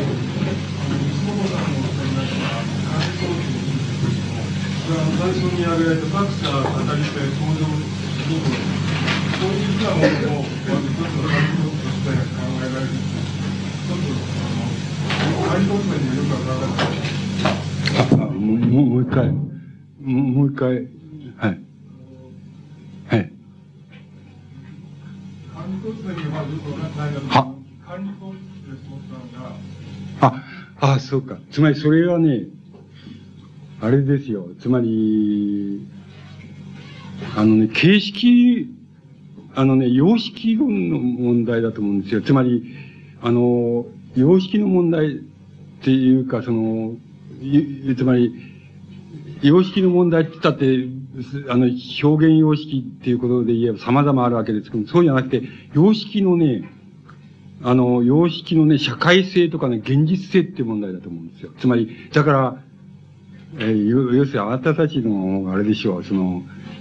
要するに、フランス人がエクリチュールって言ってる問題だと思うんですよ。つまり、あのね、あの、文学、文学作品の様式っていうようなものをね、あの、ものは、まあ、つまり個々に作り出されるわけですけれども、個々の作家が作り出し、個々の作家の同時代性が作り出すわけですけれどもね、それのね、それを、あの、ある、ある取り上げ方をすると、その様式の共通性が取り出せるっていうことと、その共通性が、あの、社会の、あの、つまり、その、現実性って言いますか、現在性って言いますかね、それと、ある、ある対応がつけられるっていうことが、あの、あると思うんですよ。つまり、もちろんもう、そのある文学作品の様式っていうのはもう本当に、個々の作家がまあ、一人に作っちゃうわけですけども、作っちゃえば結果としてできちゃうわけですけれども、それにもかかわらず、あの、それにもかかわらずそこに、あの、よ、なんて言いますか、形式の現実性みたいなね、そういうようなものを、そういう概念を考えることができるっていうことのように思うんですけど、その考えることができるその形式の現実性とか社会性っていうようなものは、それは、あの、その非常に、えっ、ー、と、えー、まあ、いい、いい抽出の仕方をすると、ある、えー、なんて言いますか、あの、社会システムっていうようなもののあり方と、えー、その、なんて言いますかね、対応づけることができるっていうことのよう、問題のように思うんです。そうすると、うん、うん、どうぞ。うん。その時に、あの、うん、語り手の問題と、ええ、ええ。ええ。多分、同じようんうん。うん、うん。うん、うん。作者、語り手、登場人物の関係の入れの問題を読むん。だ、そういうふうな問題が焦点になってくると、うん、底辺の問題には、うん、あの、死や看護の問題が、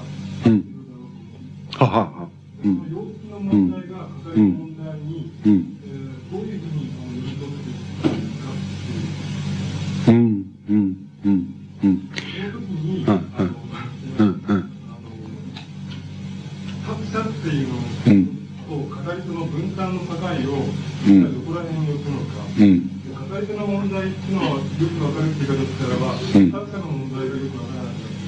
うん、うん。あいや、どっから言えばいいつまりね、あの、こうだと思うんです。そのね、あなたの、えっと、こう、僕、そういう言い方からしたかもしれないけどね、語り手の問題とね、作者の問題っていうのは、そのよくわからなかった、わからないっていうようなところから行くと、言った方がいいと思うんですけどね。そのことはね、逆、逆に言いましてね、それは語り手の問題にしてもね、作者の問題にしても、どちらの問題にしてもいいということだと思うんです。つまり、それはどちらの問題にしてもいいと思う、いうことだということは、あの、どうしてかっていうと、あの、結局ね、その、読み手あのね、あの、読み手の問題から行くと、行きますとね、読み手っていう問題から行きますとね、あの、つまり、読み手の問題っていうようなものを考えますとね、そうするとその、作者の問題とね、語り手の問題をね、は、反対にひっくり返してみてね、もう、作者はこう、こう、こういうふうにしたくなかったんだけども、語り手はこうしちゃったんだっていうふうに考えても、それから語り手、作者はこうしたかったんだけども、語り手はそうしなかったんだっていう問題に、と考えても、それから、あの、登場人物はもう語り手の言うがままだったと思って、で、あの、だったんだけども、読み手から見たら、そうじゃなか、ないんだと。つまり、もう、登場人物と語り手はまるで違うんだっていう。つまり、あの、語り手の思惑通りに登場人物っていうのは、ちゃんと動いてないし、そう考えてないっていうふうに、読み手から見るとそう見えるみたいな、そういう問題に、あの、還元されてもいいと思うんですよ。つまり、だから、おっしゃるその、語り手と作者っていう、こう作者に着せられるものと語り手に着せられるものとは、もう逆にしたって、それは逆に考えても、どちらに考えても、それは僕はよろしいのじゃないかっていうふうに思いますけどね。それから、その様式、様式っていう問題、つまり、その、単価とかね、あの、単価とか、その、まあ、その、死とかね、それから、いう問題がおっしゃるように出てきたし、それから、まあ、詩小説の問題とか、その、そうじゃない、非常に割に高度な作品の問題だとかって出てきましたけども、その様式の問題っていうようなのは、様式の問題って、あるいは、その様式の問題って言っちゃいけないのか、様式の社会性とか現実性って言ったらいいんでしょうか。その現実性の問題っていうのは、どこで考えたらいいかって言いますと、僕の考え方では、あの、その、つまり原型的な共同性っていうのに対してね、対して、あの、語り手なり、作者なりがね、どういう位置になければならないかっていうこと、あるいはどういう位置にあるかっていうことがね、様式の現実性の問題のように思うんです。そう、あの、原型的な共同性っていうのが、いかにもあの、抽象的にを考えられるかもしれないんですけれどね、あの、これ具象的に言ってもいいんですけどね、あの、でも具象的に言わない方がいいような気がして、僕はしてるんで、つまり、ただ、要するに、こうだと思うんで。つまり、あの、神話とか説話とかってありますね。それから、あの民話とかありますね。で、あの、神話とか説話とかっていうものはね、ものが、を、が最初に生み出されたね、その、ある、えー、その、えー、ある時代のね、ある時間、時代の共同体っていうようなものを考えるとね、それは、あの、それが要するに原型的な共同性だと思うんです。で、ところが、その中で、神話とか、せ、あの、説話っていうもののある部分は、その原型的な共同性の外で、外に、外で、その、なんて言いますか、外で、あの、語られたとか、外で作られたものだっていうふうに考えます。内側で作られたものが、例えば民話的なものだというふうに考えます。民話的な、つまり、語りみたいなものは、その原型的な共同性の内側で作られたもので、神話とか説話とかっていうのは多分、その外側で作られただろう。だから、架空で言えば、外側に、その、それを作った奴がいただろう。つまり、ある典型的な共同体のね、あれ共同性の